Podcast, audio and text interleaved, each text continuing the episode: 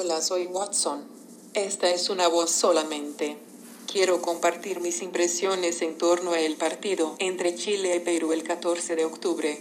Esto fue basado en 54 artículos sobre el tema y 254.142 tweets públicos. Siete goles en un partido es algo que ha ocurrido solo un 4,5% de los partidos oficiales celebrados por FIFA, por lo que se trata de un partido de alto impacto. Chile ganó por cuatro goles, y aunque los conceptos fueron fuertes en disciplina, orden y lucha, resulta relevante que Perú perdiendo también se refirió a lo mismo en la prensa. Los asistentes sociales agradecieron la entrega de los jugadores. Fue la expulsión de Cueva lo que fue considerado altamente negativo en general, con un 67% de las menciones y bajo los tópicos de infantil e innecesario. Querido Gonzalo, ¿vos sabías tú que lo que acabamos de escuchar viene de las entrañas de una supercomputadora? ¿En serio? Te lo juro. No, yo me hago el sorprendido, pero en verdad yo sé que eso es cierto. De hecho, eh, lo que escuchamos es una voz que, se le fue, que le fue puesta a Watson, el supercomputador de IBM, al cual alimentaron para el último partido de Chile-Perú con toda la información que pudo captar desde otros portales de noticias, desde redes sociales incluso, y con eso armó un resumen del partido.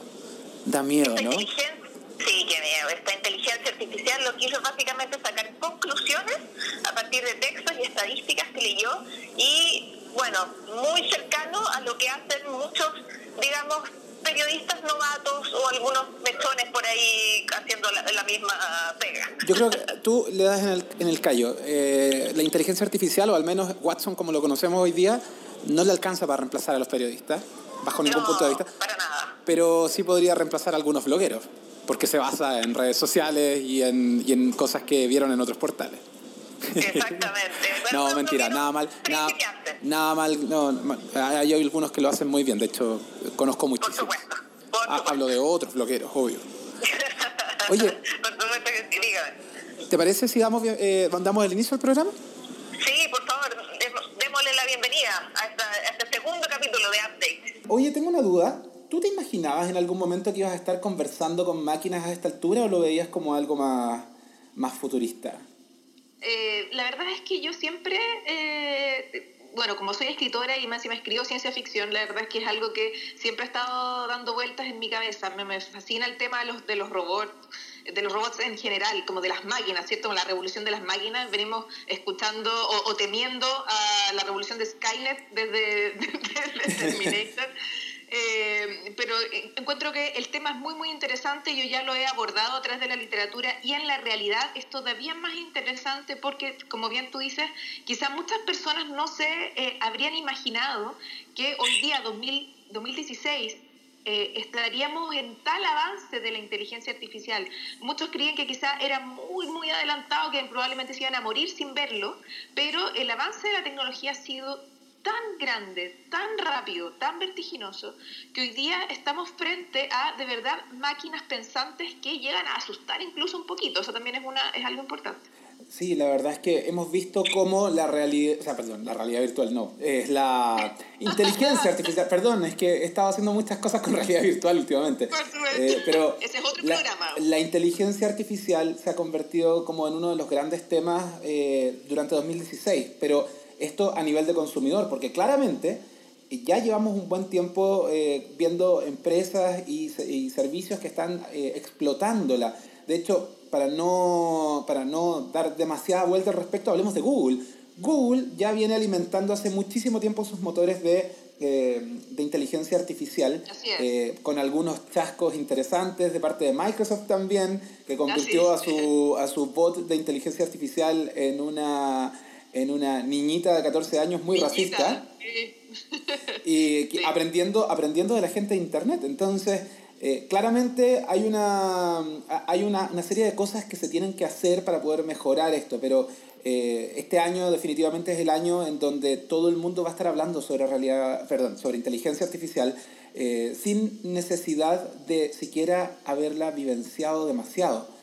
Porque para y, sin entenderla tanto también, ¿ah? eso, eso es importante. Hay gente que eh, utiliza de forma muy diaria, muy rutinaria, eh, inteligencia artificial y no lo sabe o de alguna manera no lo, eh, no lo hace realidad, no lo hace consciente. Oye, entonces, por lo mismo, ya que estamos hablando de inteligencia artificial, no podíamos dejar fuera de esta conversación a eh, uno de los grandes temas de este año, ¿cierto, querido Hugo? Que es eh, Watson. Y si vamos a hablar de Watson y vamos a hablar de inteligencia artificial, tenemos que hablar con don Rodrigo Seguel, que es el CTO de IBM Chile. Bienvenido a Update, Rodrigo. Hola, Francisca. Hola, Hugo. Buenos días. ¿Qué tal? Bienvenido a Update. Buenos días. Buenos días. Oye, eh, Cuéntanos, o sea, eh, ustedes son de los que van más avanzados en el tema de inteligencia artificial, eh, no solo de la mano de Watson, sino que también de un montón de otras cosas que soportan a Watson, eh, entregándole una, base súper interesante como para empezar a, delinear lo que, lo que ustedes también llaman como computación cognitiva. Sí, claro, o sea, hecho, eso ha sido una, una, una larga historia, ¿cierto?, de avances tecnológico, ¿cierto? científico. Eh, esto ya lleva 50 años de que hablamos de inteligencia artificial y en los últimos años, ¿cierto? Hemos concretado en cosas más, más prácticas, ¿cierto? Que los usuarios, como tú decías, Fran, la pueden usar en el día a día. Entonces, un largo camino. Las máquinas, las máquinas están intentando entender al humano hace muchos años. Recuerda que alguna vez jugamos eh, damas, ¿cierto? Contra máquinas, ajedrez contra máquinas, y llegamos en un minuto en el último cinco años, ¿cierto?, a entender cómo las personas hablaban, ¿cierto? Y entender ese lenguaje tan complejo y llevarlo a un mundo que se estructura en las máquinas que permiten hacer cosas, obviamente, más avanzadas, ¿cierto? Y encontrar, obviamente, ahí algo de razonamiento, ¿cierto? Algo de entendimiento y, por cierto, aprovechar la gran cantidad de información que existe de una forma un poco más eh, amigable. Pero la historia de IBM con, la inteligencia artificial eh, no parte con Watson, claramente. Estamos viendo, recordemos Deep Blue, por ejemplo, eh, que ya le venía ganando a todo el mundo en el ajedrez, eh, que era parte también de este proceso bastante más rudimentario quizás de poder entregar inteligencia o una capa de inteligencia o de autonomía quizás a algo que parecía tan complejo como ganarle a los maestros del ajedrez. Claro, de hecho, eh, hay un punto importante ahí, es eh, la capacidad del cómputo, ¿cierto? Que ha evolucionado en el tiempo. O sea, ¿qué máquina le ganó a Gary, ¿cierto? Ahora, ¿qué máquinas tenemos disponibles en nuestras manos para hacer cosas muy parecidas? Entonces ahí está apalancada la tecnología, ¿cierto? Que ha avanzado muchísimo con las capacidades del software que está detrás de esa tecnología. Detrás de cada hardware, de cada máquina, hay una aplicación y debe ser enfocado sostenidamente en el tiempo a que esta aplicación sea cada vez más inteligente, es decir, que pueda aprovechar la historia. La máquina, acuérdate que no se olvidan, ¿cierto? No son como los humanos, las máquinas no olvidan, aprovechar la historia, ¿cierto? Y sacar información relevante, porque hay tanta información que quizás tú te das cuenta que hay mucho que no es relevante, pero de lo relevante hay que sacar obviamente insights, como se dice en la jerga técnica, un valor, un valor adicional ya que a veces cuesta en este mar de información y de datos. Ahora, Rodrigo, en este, en este acercamiento en el fondo que está haciendo IBM y en esta como evolución, ¿cierto? Esta, toda esta energía que están poniendo en la evolución de, la, de las máquinas y de esta, esta inteligencia que se acerca de alguna manera a la inteligencia humana, pero no es la inteligencia humana o, no es la capacidad completa cognitiva del ser humano. Eh, ¿Cómo se hace cargo una empresa como IBM de los miedos de la población? Porque tenemos en el fondo que eh, saber que si bien hay algunos que somos muy entusiastas sobre la inteligencia artificial, ¿cierto? sobre lo que las máquinas son capaces de hacer, o serán capaces de hacer. También hay personas que le tienen susto a esto, es como diciendo, oye, pero están tratando de hacer que un computador, que una máquina, sea exactamente igual a mí, que sea, sea, lo más igual a un humano posible. Eso le da miedo a mucha gente. ¿Cómo, cómo lo, eh, cómo maneja esa idea IBM? Sin duda, es un tema que está siempre en la conversación, porque las máquinas lo que están haciendo hoy día se están acercando al, al rol del asistente esa, esa, esa como segunda opinión que todo el mundo necesita. Y la máquina está siendo un conocedor de la historia, una capacidad de poder leer información más que un humano, ¿cierto? ¿Cuántos libros te puedes leer al día? ¿Cuántos papers puedes, ¿cierto?, entender eh, un, profesor, ¿cierto?, por día. La máquina lo va lo va a leer, lo va a procesar, ¿cierto? Y te lo va a entregar para que el humano tenga más fuentes de información y un poco más eh, digeridas, por decirlo así. O sea, es tu asistente que va a estar siempre al lado tuyo, pero al final del día, el que toma las decisiones tú, o sea, es la persona, ¿ya? Porque este te va a entregar más información para que tú tomes una mejor decisión. De acuerdo, pero, de todas maneras vamos a tener máquinas, pienso yo, me, estoy adelantando, pero de todas maneras vamos a tener máquinas pensantes, vamos a tener inteligencia artificial que tome también sus propias decisiones o que tome las decisiones por uno, ¿o no? Claro, o sea, obviamente eh, la evolución, eh, las máquinas van a tener cada vez más información para poder tomar una mejor decisión. Pero nuestro foco siempre ha sido, obviamente, generar ese, ese asistente que va a estar al lado tuyo, eh, colaborando en tu área, si eres un médico, ¿cierto? Si eres un abogado, si eres un periodista, tener información, obviamente a la mano para que tú tomes la decisión, porque al final del día es el valor, la máquina está a tu. Solamente puedo interrumpir acá, soy Cristian Molinari, hola. Eh, Por supuesto, Cristian. Bienvenido, Cristian. Gracias. Solamente quería mencionar que la posición de IBM, que, con esto queremos dejar bastante tranquilos a las personas que tienen un poco de miedo a lo desconocido, pero la posición de IBM siempre es que la interacción humana siempre es absolutamente necesario. Entonces, Watson, eh, como, como señaló Rodrigo, es un buen, muy buen asistente, pero sigue siendo un asistente. La interacción humana siempre va a ser necesario. Watson no va a tomar ninguna decisión por ti. Perfecto. Oye, sobre el tema, sobre el tema de ética, precisamente, decisiones y ética, la posición de IBM es esa pero claramente hoy la disrupción viene de una serie de otros actores de la industria, no necesariamente actores que hoy día existan o que estén muy atados con la ética. Eh, y de hecho esto también nos plantea otras, otras, eh, otros desafíos, como por ejemplo autos autónomos, vehículos que van a tener que tomar decisiones respecto a, en un momento de un accidente, qué vida vale más, la vida del que va arriba del auto o los que están en la vereda, hacia dónde me lanzo para evitar un accidente mayor claramente ese tipo de decisiones éticas donde, eh, donde una, una, una, vida está en, en, riesgo o más vidas, eh, no pueden ser tomadas por el humano en algún momento, entonces sabes que tarde o temprano la máquina te va a terminar matando. algo así eh, eventualmente podría llegar a pasar, porque la posición de IBM ya la tenemos clara, pero hay otras empresas que están desarrollando esto. O sea, obviamente el, da, para mucho, ¿cierto? Todo lo que se podría hacer, claramente eh, tú, tú, hablas de, de los autos inteligentes, ¿cierto? Autos, solamente autos conectados, ¿cierto? Un tema importante, estamos pensando en los autos como un tremendo sensor, ¿cierto? Que va a servir no solo para que te lleves, sino que para darte seguridad, para medir emisiones, para eh, asegurar tu casa. O sea, pensamos obviamente en el entorno, eh, digamos, la, parte de generar obviamente un valor a, la persona, al usuario final. No estamos pensando obviamente en eso casos tan extremos, pero obviamente es un tema que se puede discutir en la, la conversa ayer. Lo mismo que tú quisieras ver el, el, el, uso de aplicaciones médicas, ¿cierto? Obviamente nosotros hemos sido súper cauteluosos, obviamente, en nuestro, nuestro avanzar, ¿cierto? Para que obviamente entregar a, los clientes nuestros, ¿cierto? Al mercado aplicaciones que vayan paso a paso, ¿cierto? Con paso seguro, ofreciendo realmente beneficios tangibles. Oye, eh, yo, te quería decir... Sí. ¿Sí? ¿Puedo? Sí, sí, sí. Por favor. querido, perfecto. La verdad es que me quedo un poco pensando en lo de Deep Blue. En el fondo han, pasado 20 años, 20 años de, aquel momento en el que eh, mucha gente se... Eh, le cayó el ladrillo en la cabeza, como, como decimos en, Chile, en buen chileno, de que existía esta inteligencia artificial que era capaz de sobrepasar al humano en, algún, en, alguna instancia o, o, equipararlo, ¿cierto? Eh, han pasado 20 años. Sabemos en el fondo cuál ha sido la evolución de la inteligencia artificial en estos 20 años, pero ¿qué es lo que piensa IBM cómo se proyecta IBM de aquí a 20 años más? Eh, en, cosas como bien, bien concretas. ¿Hay algún proyecto específico o alguna algún área específica en la que IBM se quiere desarrollar y que nos puedas contar un poco?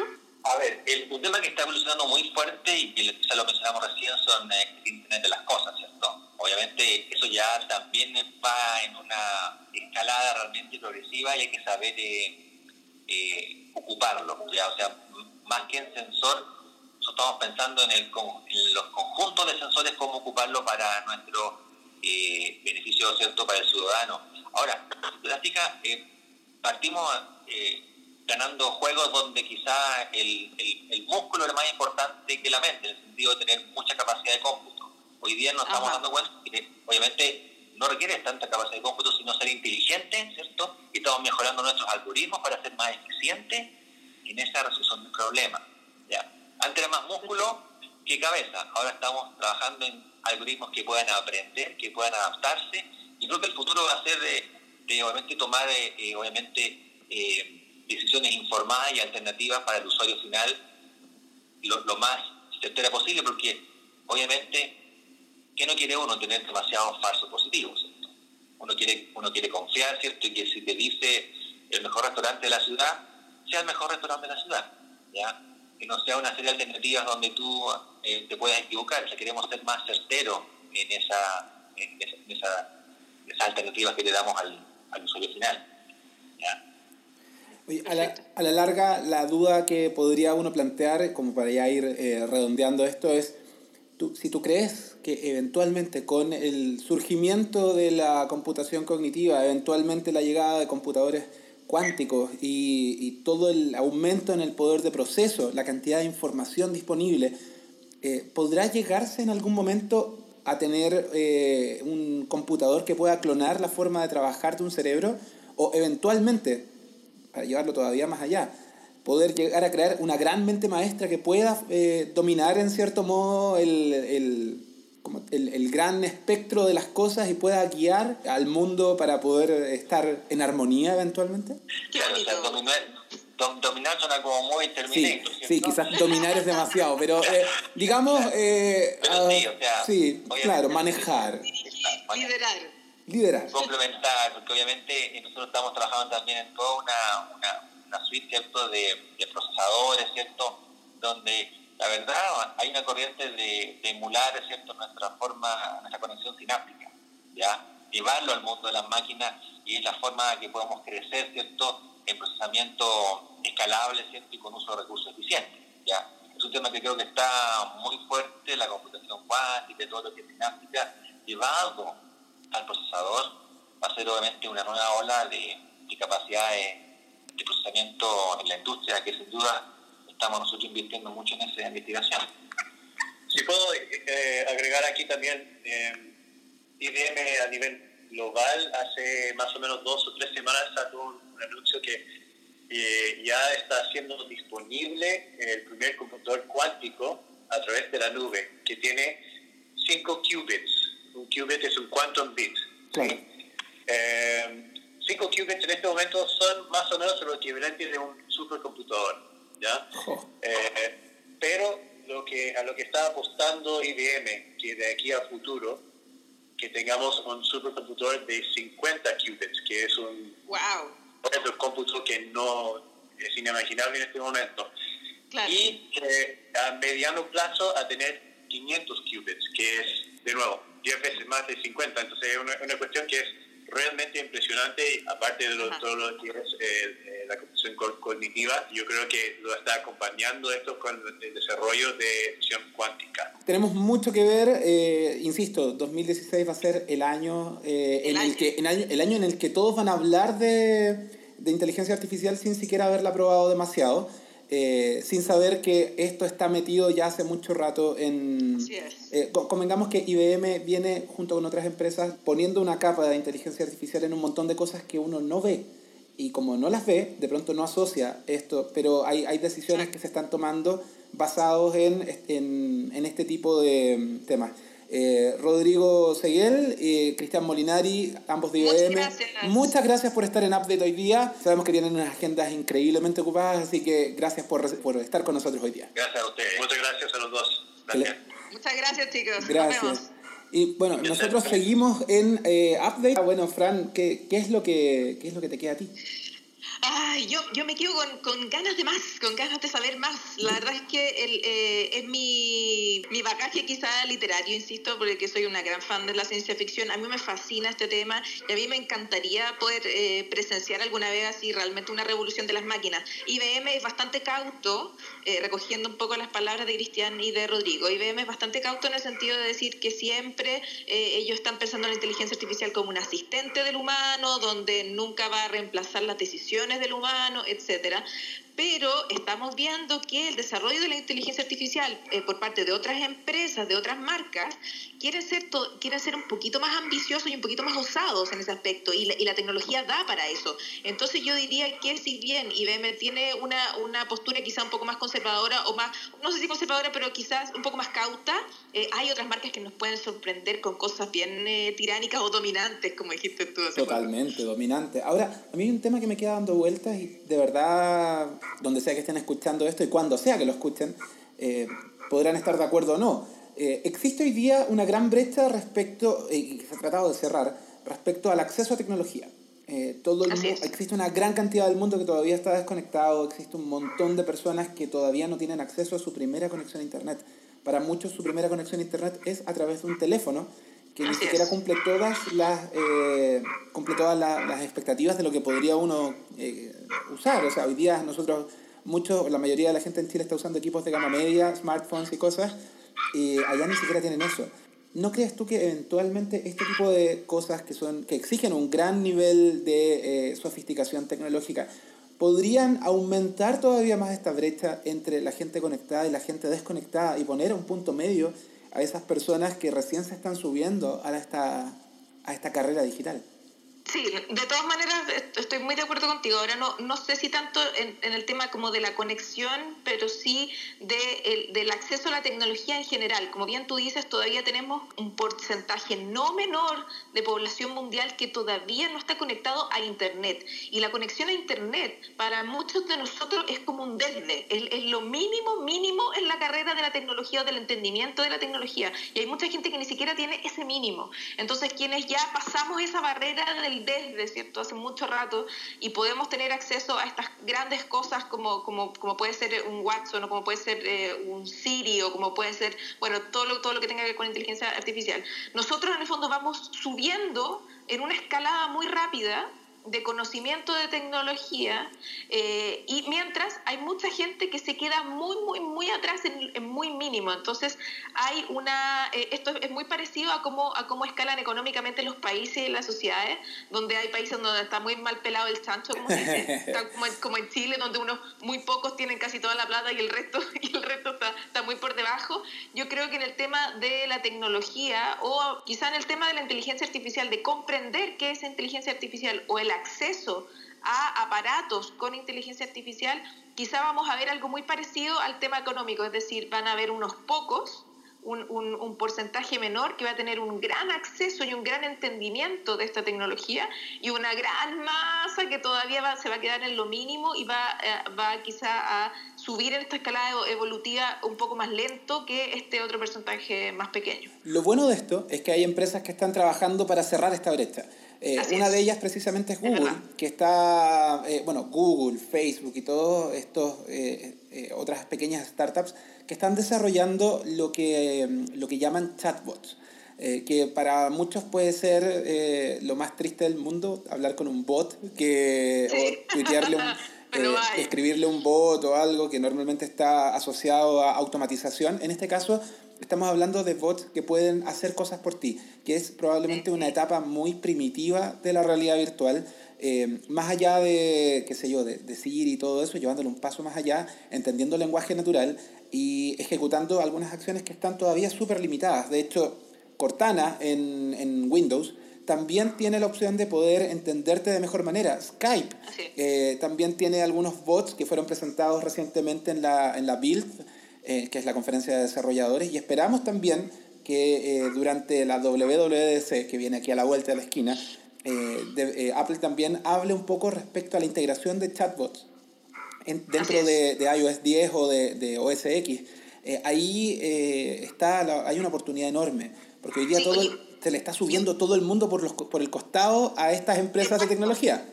Exacto, eso, eso iba a decir, en el fondo tenemos muchas betas, por así decirlo, algunas, algunas opciones beta de aplicaciones o de servicios que son más pequeños y que, y que algunas marcas lo han estado aprovechando. Eh, recordemos cosas que si bien puede, a ustedes les pueden parecer anecdóticas, pero la verdad es que hablan mucho de cómo ha evolucionado la inteligencia artificial. Es, por ejemplo, esto que está muy, muy popular en Corea de este bot que se hace pasar por tu polola o sea, en el fondo tenemos aquí en los países asiáticos hay un porcentaje gigantesco de personas solteras que no encuentran pareja, entonces hay, hay una pequeña inteligencia artificial que tú puedes contratar y que es de verdad una polola, es decir, te llama a, te llama a ciertas horas para preguntarte cómo estás, o sea, el, en el fondo uno puede llegar incluso a eso y eso está pasando hoy día, chiquillos, esto no es, esto no es ciencia ficción, no es especulación, esto está pasando hoy, eso es una empresa que existe y que uno le paga. ¿Dónde están las mujeres solteras? en Corea. En Corea y en China, allá están, vayan a buscarlas. Eh, hay, una, hay una cosa que pasó durante estos días también relacionado con esto y acercándolo ya más a nivel de consumidor. Eh, la empresa que hizo Siri, eh, que, que, se la vendió, que le vendió Siri a, Apple, siguió desarrollando un nuevo asistente. Se llama Viv, B corta I, I, B corta. Y Viv es todo lo que debió haber sido, sería un, un, cliché gigante esto, pero es como todo lo que debió haber sido eh, Siri o toda la promesa de Siri eh, encarnada en un, nuevo, en un nuevo asistente virtual. Eh, ese te permite hablar con, con ella o con él, dependiendo de la voz que elijas. También ejecutar ciertas acciones y muchos están especulando que Viv eventualmente podría ser el gran, el gran refuerzo que Siri tiene o debería ver durante la WWDC. porque hasta ahora, convengamos, Apple ha sido súper débil, a pesar de tener el, uno de los asistentes mejor preparados y más utilizados, sigue siendo súper débil. Eh, hay muy pocas cosas que se pueden hacer fuera de Estados Unidos o fuera del el primer mundo, si se quiere. Eh, por lo tanto, cuando viene a, a, Latinoamérica, como que sí queda a media atada de manos. Viv funciona con, con, proveedores de todo el mundo y por lo tanto es muy fácil generar eh, una acción a través de este chat o a través de este chatbot, si se quiere, o de este asistente, para poder integrar tu servicio a esta herramienta, lo que le daría a Apple una ventaja importante. Me cuelgo de eso para hablar sobre un tema eh, que, que, que, salió hace poco, la importancia que va a tener la, la, inteligencia artificial para el desarrollo de las empresas como las conocemos hoy. Eh, para, para, mucha gente, y hay un artículo que yo les sugiero, eh, les sugiero que lean, lo voy a compartir a través del Twitter de, de Update, que es que habla sobre cómo la inteligencia artificial puede cambiar los equilibrios en la industria tecnológica. Eh, tanto así que Google está desarrollando esto hace mucho rato. Apple, por su lado, no está haciendo demasiado por esto. Y como esto se está convirtiendo en una tecnología muy fuerte, muy importante y una tendencia importantísima de aquí al próximo año, a los próximos dos años, aquellas empresas que desarrollen sobre inteligencia artificial eventualmente van a tener una posición dominante sobre el mercado de la tecnología. Eh, lo que podría hacer que Apple nuevamente vuelva a caer como en la época post Steve Jobs en la primera, en la primera salida. Sí, acá esta semana, bueno, la semana pasada, la verdad, eh, vino a Chile eh, Gert Leonhardt. Eh, para muchos quizás no, no, no les suene mucho, yo estaba como una calcetinera realmente. Cuando lo vi que apareció en un evento que yo estaba, en el que yo estaba haciendo de maestro de ceremonias, él vino invitado por Google a Chile a dar una charla sobre el futuro y eh, tuve la oportunidad, después de dejar de lado mis gritos de, de fan, eh, de poder conversar con él y esto es parte de la, de la conversación que tuvimos respecto al futuro de la, de la realidad virtual. ¿Para dónde vamos con ella y, y, qué, y cuál es el, el concepto detrás? Eh, bueno, estamos eh, en Update hoy día con una gran, gran eh, personalidad del futuro, del futurismo quizás, Gert Leonhardt, Yes, it's great to be here. Uh, well, I would love to know what's your take on uh, artificial uh, intelligence? Where are we going now? Well, first, I think we have to define what it is. It's really the ability of machines to become intelligent, not like humans, but in the same direction. Uh, and that's been in discussion for 50 years. But finally, we found a way with deep learning, uh, so-called deep learning, which basically means a computer does not get programmed he, the computer observes and then finds its own way, like uh, in the Go game with DeepMind, right? And deep learning and opens the possibility of computers doing quicker and faster, better decision making than we because they learn things, right? And basically, every every business is impacted by this fact.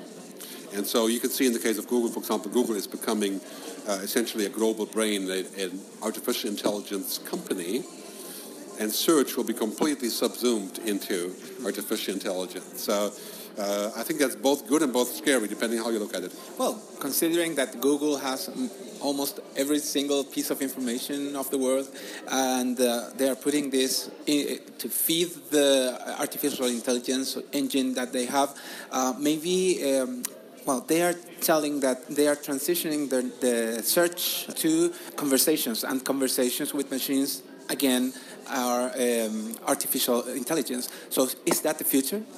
Well, it's been termed uh, cognitive computing and conversational conversational commerce, right? Mm-hmm. That's definitely where the future is going. I think for a lot of people who aren't connected, that is difficult because if you don't have a cloud, you can't be intelligent, right?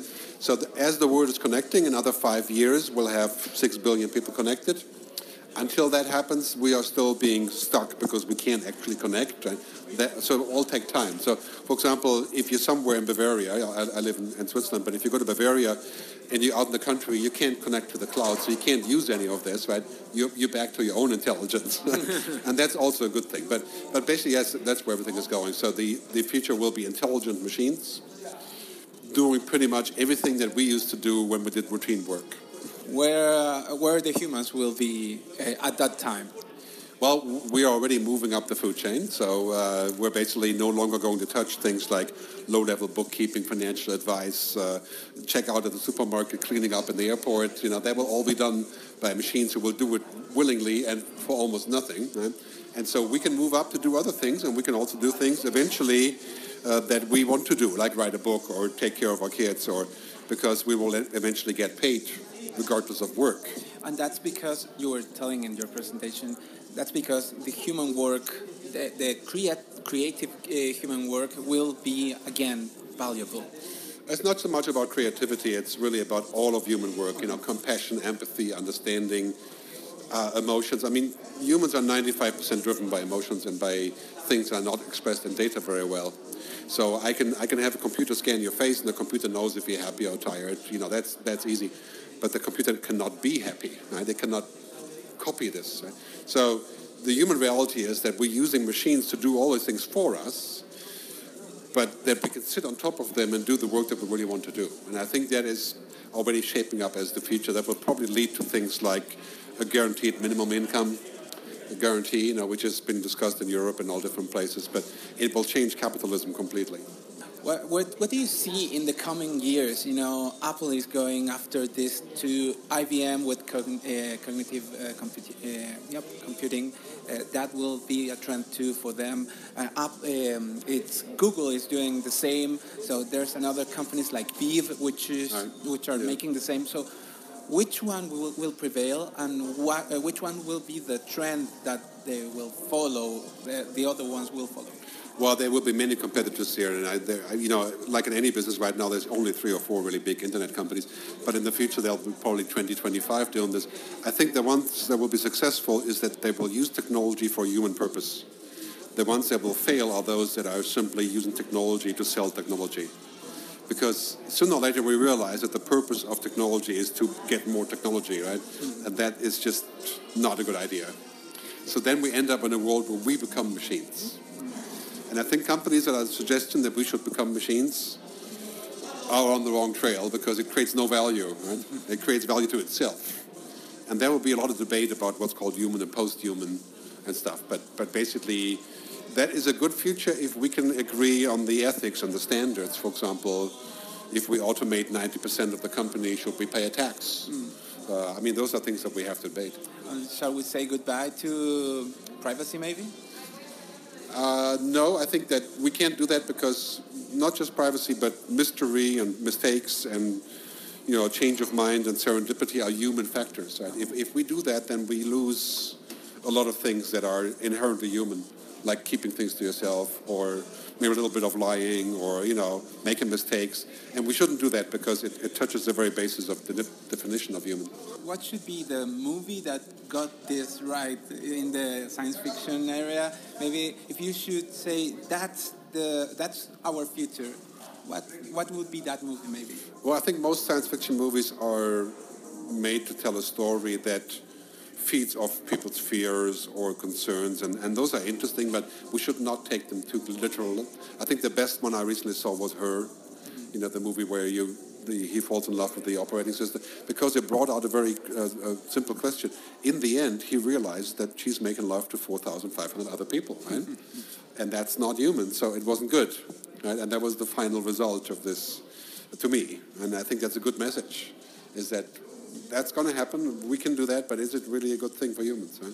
Oh, well, thank you so much You're for, welcome. for, have, for coming to Chile and receiving us today here in Update. You're welcome. Oh, thank you. Thank you. Thank you. Eh, oye, este tipo nos da una perspectiva que es muy, muy interesante. Dick Gers es súper eh, conciso en decir que quien nos, lo que nos hace humanos son las emociones y que lo que está haciendo la inteligencia artificial es, como bien dice su nombre, es avanzar o tratar de... de eh, igualar lo más posible o incluso superar la inteligencia humana, pero eso en ningún caso va a llegar a igualar a un ser humano, ya que como ser humano nos distinguen muchas cosas que no tienen que ver realmente con la inteligencia. Encuentro que esa frase es súper potente en lo que él dice. Totalmente. O sea, hay una, hay una frase que a mí me gusta, o de hecho que la mencionó durante su presentación, eh, que era mm, como que ser humanos, ser, ser humanos y no ser tecnología. Eh, cuando, nos, cuando estamos utilizando la tecnología finalmente, eh, la tecnología que nos ayuda a ser más humanos eh, es la que nos da valor finalmente. Entonces, eso, Exacto. eso es algo que, que debería prevalecer. Por supuesto que eso lo va a decir el tiempo, no lo vamos a decir nosotros, no lo vamos a resolver hoy día tampoco, eh, porque faltan muchísimos años de evolución de esta tecnología. Así es. Eh, ojo que él eh, recomienda una película que a mí me encanta y, la- y- y se la vamos a recomendar a todos quienes nos, nos es- están escuchando en este capítulo de Update. Es la película Her, ella, que es cierto con Joaquín Phoenix. Es una gran película, es muy, muy buena y, es- y creo yo que es una película que muestra un tipo de historia con un tipo de tecnología que no estamos tan lejos de obtener y cuenta muy bien cuál podría ser efectivamente la interacción humano-máquina con ese nivel de inteligencia artificial y cuáles serían sus posibles consecuencias. Yo creo que eh, es, una, es una película eh, es muy emotiva, pero también es muy buena y te deja realmente pensando y conversando semanas. Y tiene mucho que ver con lo que estábamos hablando recién de esto de que eh, si bien las máquinas pueden acercarse muchísimo a la forma en la que un humano piensa o toma decisiones, por ejemplo, nunca va a llegar a ser realmente un ser humano, ya que nosotros como humanos eh, estamos movidos realmente en un gran porcentaje por nuestras emociones. Y las emociones son muy, muy, es muy, muy, muy difícil que una máquina llegue realmente a sentir y no solo a pensar.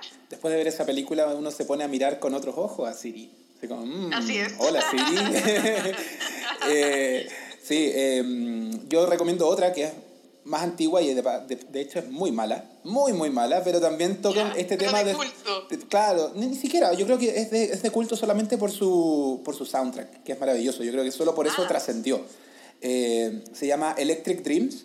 eh, es Wow. muy antigua, es como del año 87 más o menos, 86, 87, donde ya se tocaban estos temas donde eh, de hecho en, el, en eso en- a mediados de los 80 ya se hablaba un poco de cómo o se vislumbraba cómo iba a ser la interacción eh, sobre inteligencia artificial mucha gente ya hablaba al respecto y tenía estos sueños afiebrados sobre eh, hombres eh, y máquinas y su relación eh, en el mundo real eh, pero claro, o sea, hoy día lo estamos viendo. Hoy día estamos ya siendo testigos de cómo el mundo está cambiando. Un poco la fuerza, un poco, un poco porque lo queremos también, eh, para poder llegar a, a esta interacción humano-máquina que tanto nos gusta, o que tanto deseamos.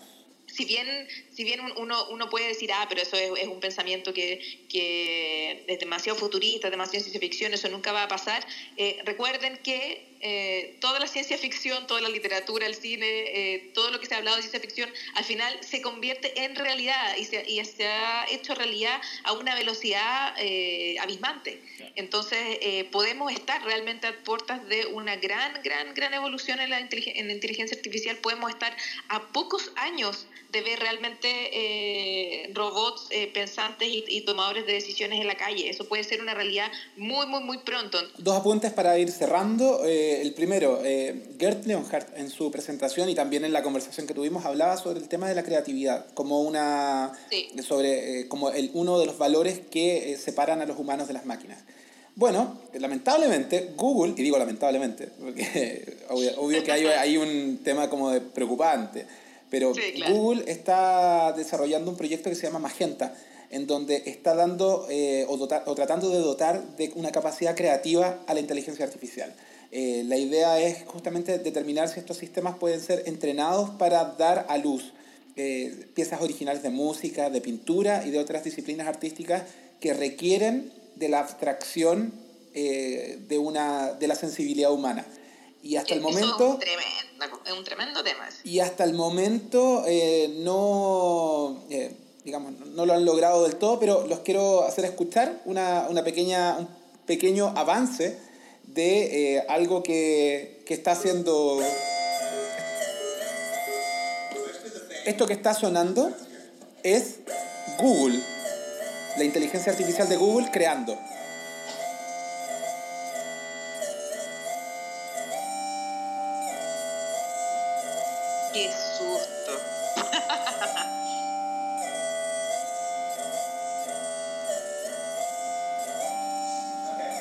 Más o menos nomás, eh, como que no, no, chiquillos todavía están a salvo, los que hacen música todavía están a salvo, no, no están, no, no van a, no, no, los van a pillar tan rápido.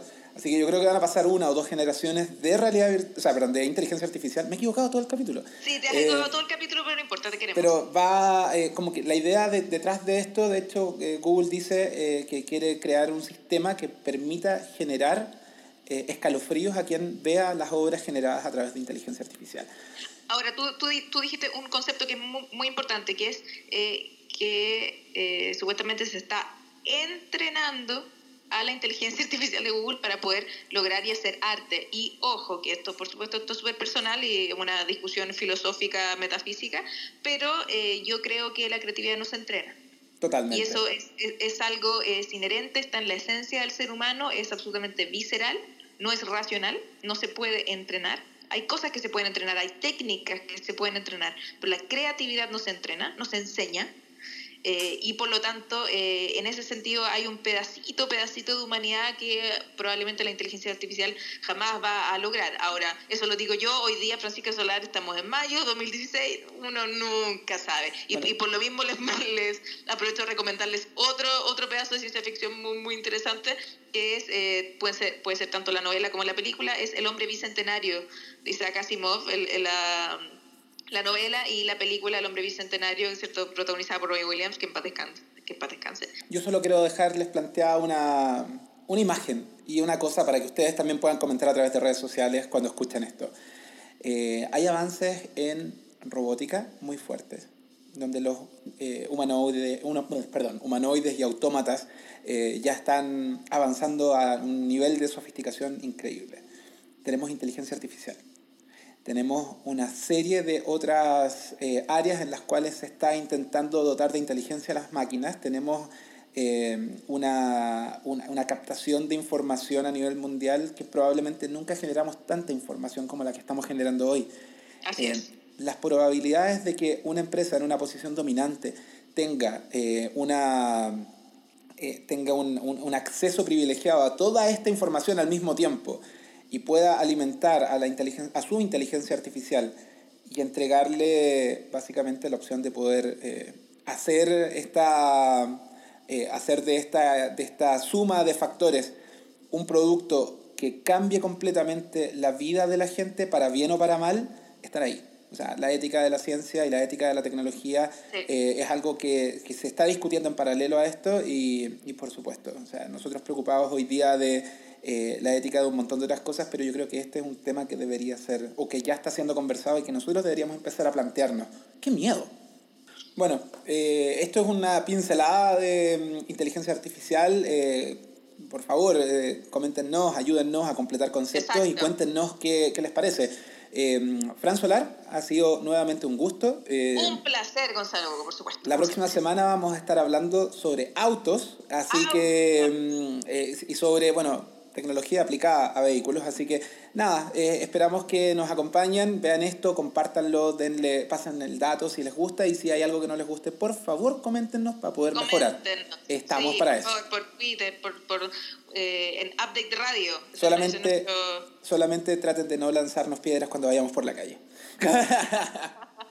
no, pero por favor, cualquier comentario, si tienen temas que les gustaría que nosotros conversáramos y que siempre tenemos buenos entrevistados, los podemos conseguir por ustedes. Así que si tienen eh, temas que les gustaría que nosotros cubriéramos aquí en, en Update, por favor, coméntenos por Twitter y los vamos a estar leyendo. Excelente. Fran Solar, hasta la próxima semana. Hugo Morales, nos vemos la próxima semana. Esto es Update. Muchas gracias a todos los que nos han estado escuchando. Nos vemos la próxima semana. Chao. Chao.